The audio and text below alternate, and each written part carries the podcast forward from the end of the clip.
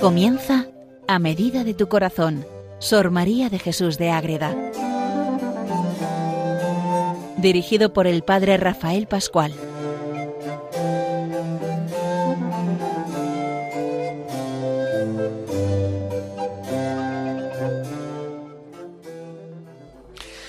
Seguimos con Sor María de Jesús de Ágreda en este programa que dedicamos a ella a medida de tu corazón. La Madre Ágreda es una monja concepcionista franciscana, una monja de clausura, que vive en el siglo XVII en España, en su pueblo, en Ágreda, un pueblo de Soria precioso donde se juntan los reinos de Castilla, de Navarra, de Aragón, allí donde tantas cosas suceden y tantas cosas vive ella en su convento y sobre todo en su corazón cuando pasa tantas horas en adoración, en oración, en intimidad con Dios y con la Virgen y nos lo explica todo muy bien, gran parte de lo que ella vive en sus escritos, ya sea las sabatinas del jardín, pero la obra máxima más importante y la que más nos ayuda a conocer a la Virgen y también la vida de ella, porque también tiene muchas partes autobiográficas en algunos momentos, es la mística ciudad de Dios, que es la vida de la Virgen María, que es relatada por la misma Virgen y que el Señor le prepara para hacer toda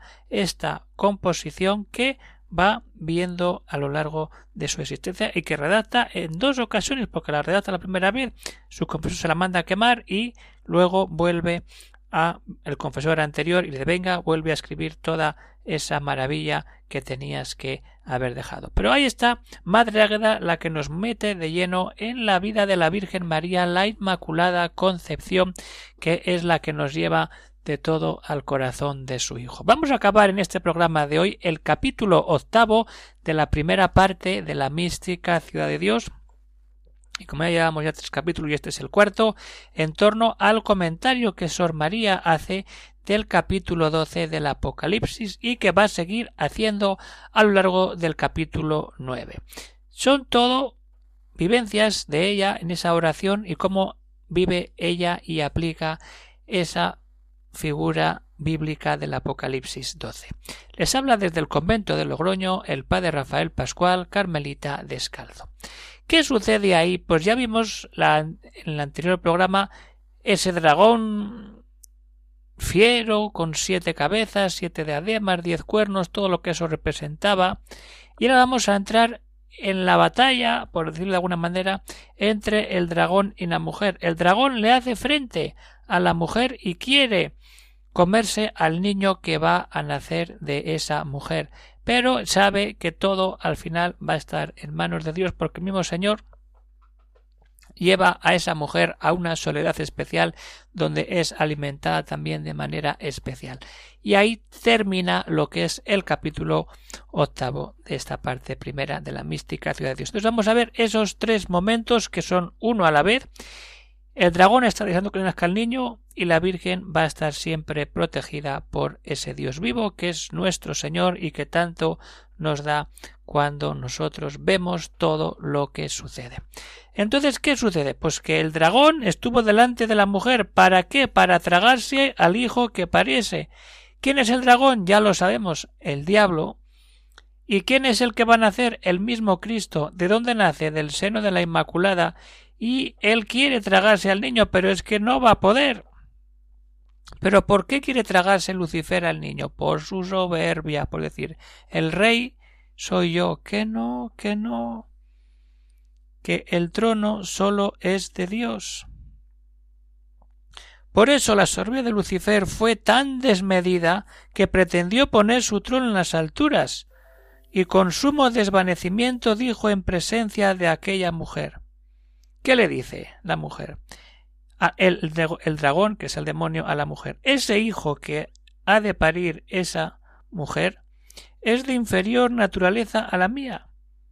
Yo lo tragaré y perderé, y contra él levantaré bando que me siga, y sembraré doctrinas contra sus pensamientos y leyes que ordenaré, y le haré perpetua guerra y contradicción. Ojo. Está avisando. Y lo que estamos viviendo hoy y hace tantos siglos, la persecución del dragón contra la Iglesia cristiana. Pero la Iglesia siempre vence porque es de Cristo y Cristo vence todo porque es Dios. pero Lucifer lucha por tener adeptos seguidores que sigan esos vericuetos, esas mentiras, esas trampanto, esas trapañas para al final alejarnos de la verdadera salvación y paz que es estar siempre unidos a Jesucristo. Entonces, ¿hay qué pasa? Pues que el dragón está en esas que yo me voy a comer al niño, pero ¿qué dónde vas tú a comerte al niño? Ten mucho cuidado porque al final el que está en ese niño es el mismo Dios. ¿Y cuál es la respuesta que le da el mismo Señor a ese dragón?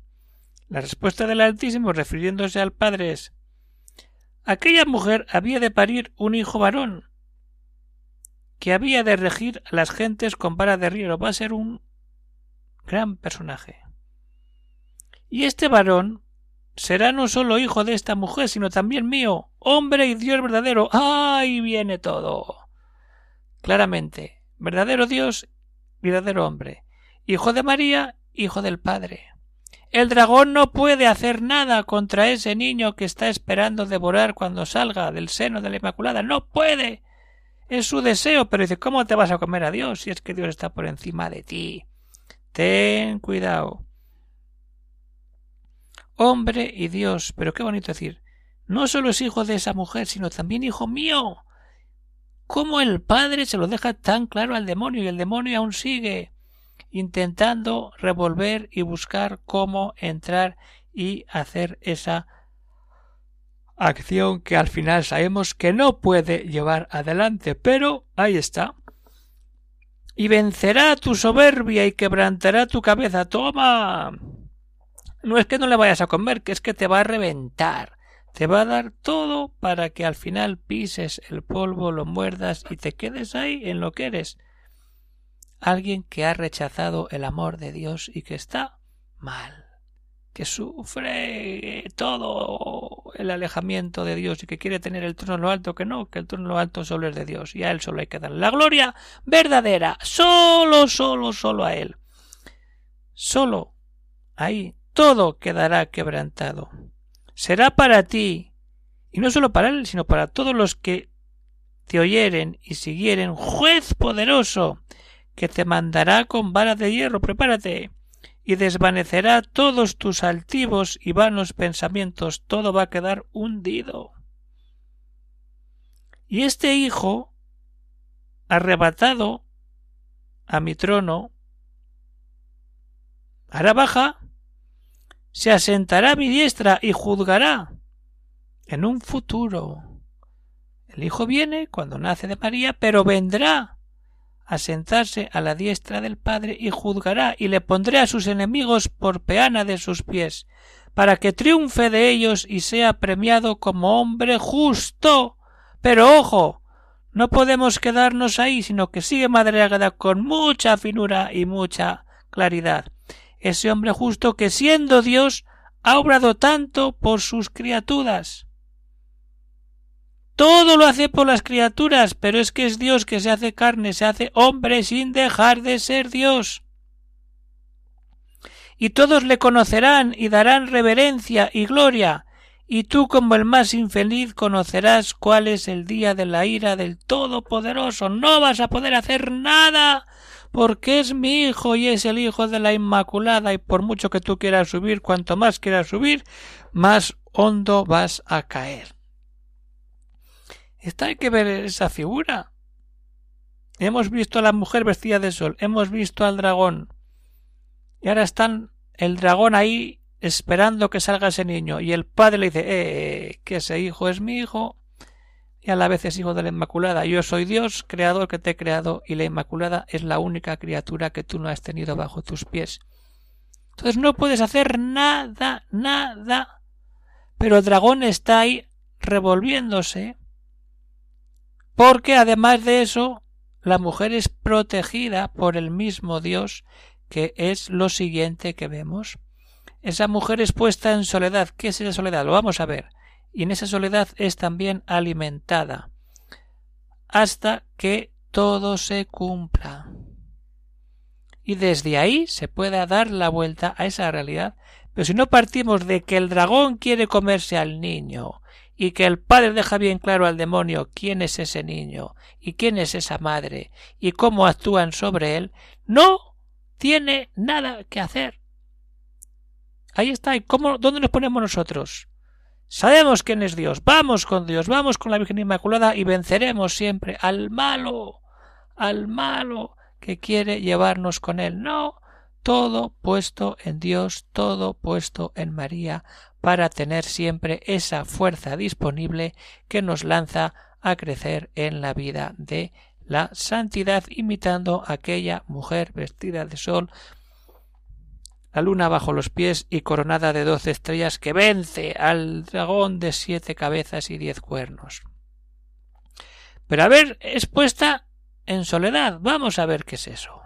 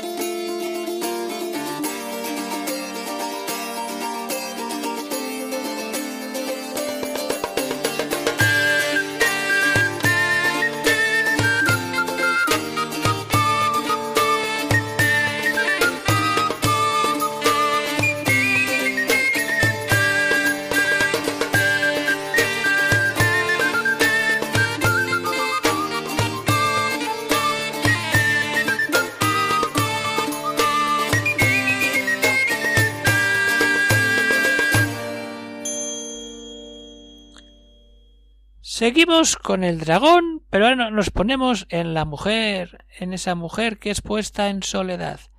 ¿Qué es esa soledad donde la Virgen, esa mujer tan especial, es puesta cuando va a dar a luz a su hijo? Esta mujer será puesta en soledad donde tendrá lugar aparejado por mí.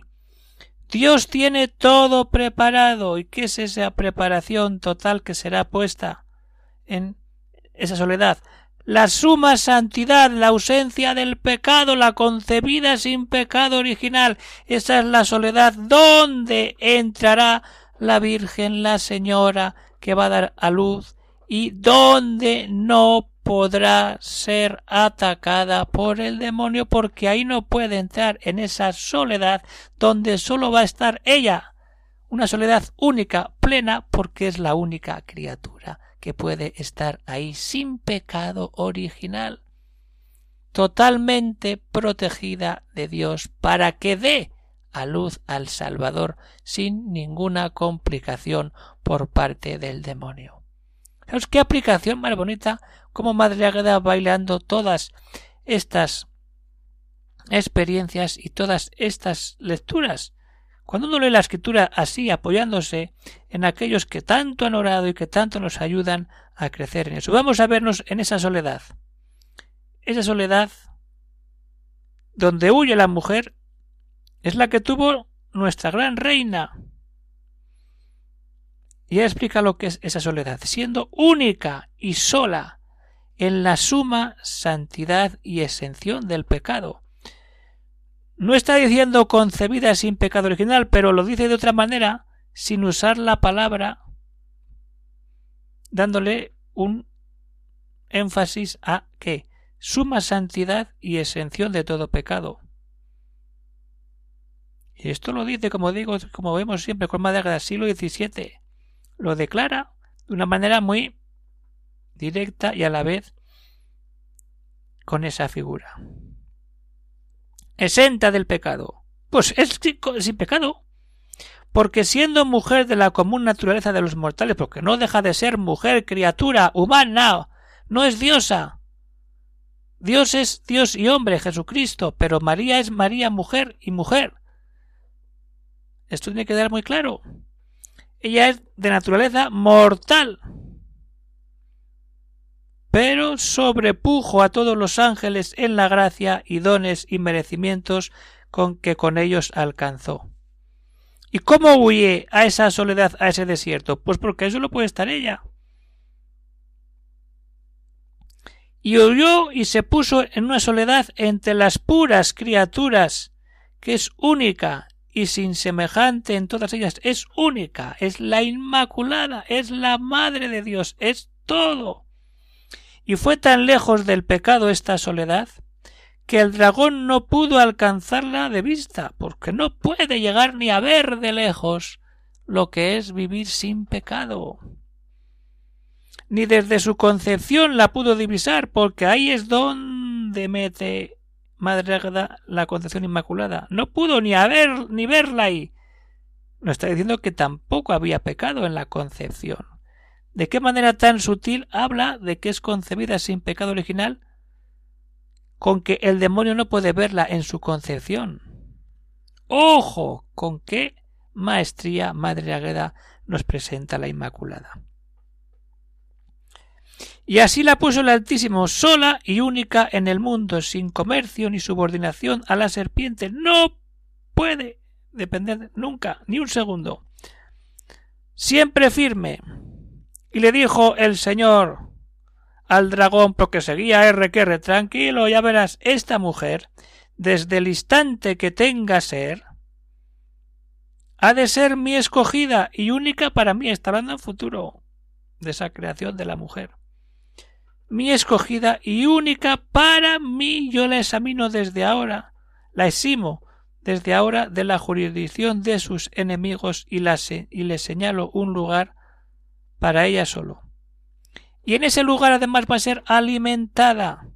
Mil doscientos sesenta días son los días que había de estar la reina del cielo en un estado altísimo de singulares beneficios y esto fue, pero que estos 1260 días a cuento de que vienen los últimos momentos de María.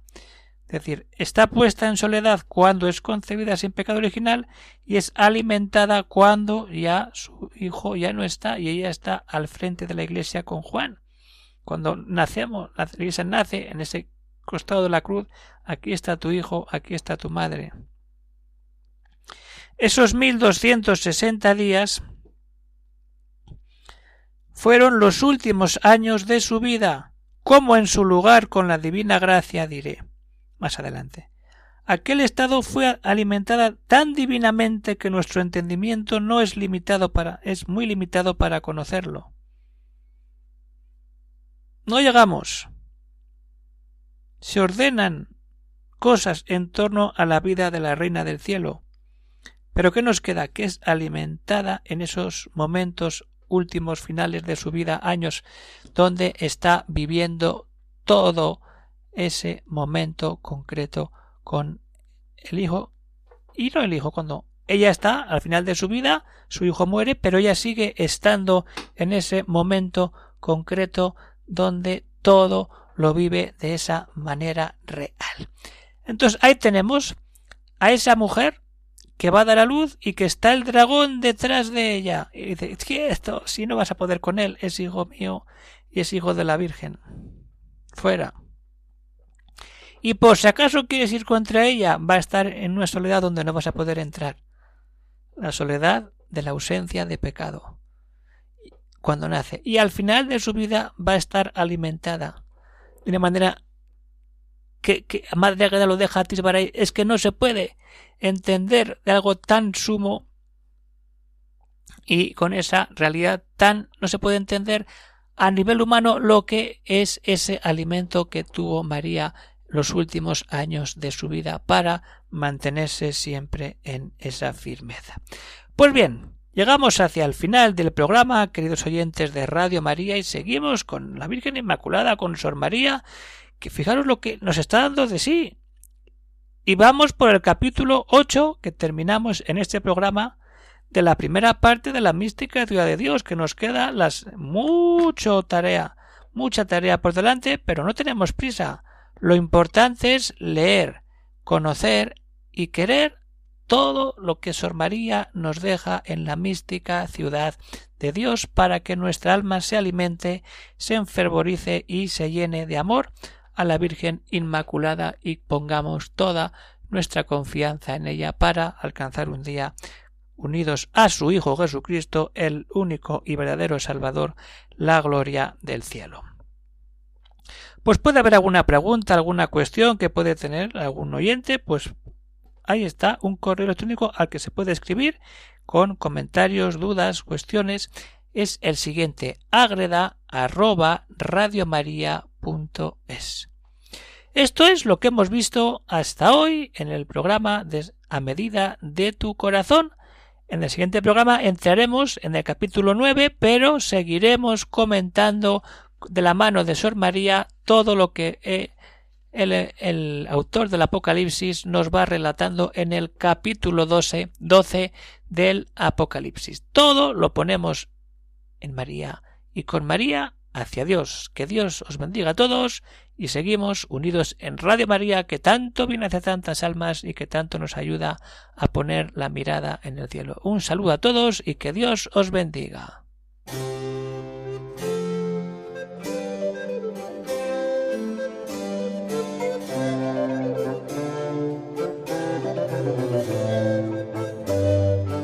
Han escuchado en Radio María A medida de tu corazón, Sor María de Jesús de Ágreda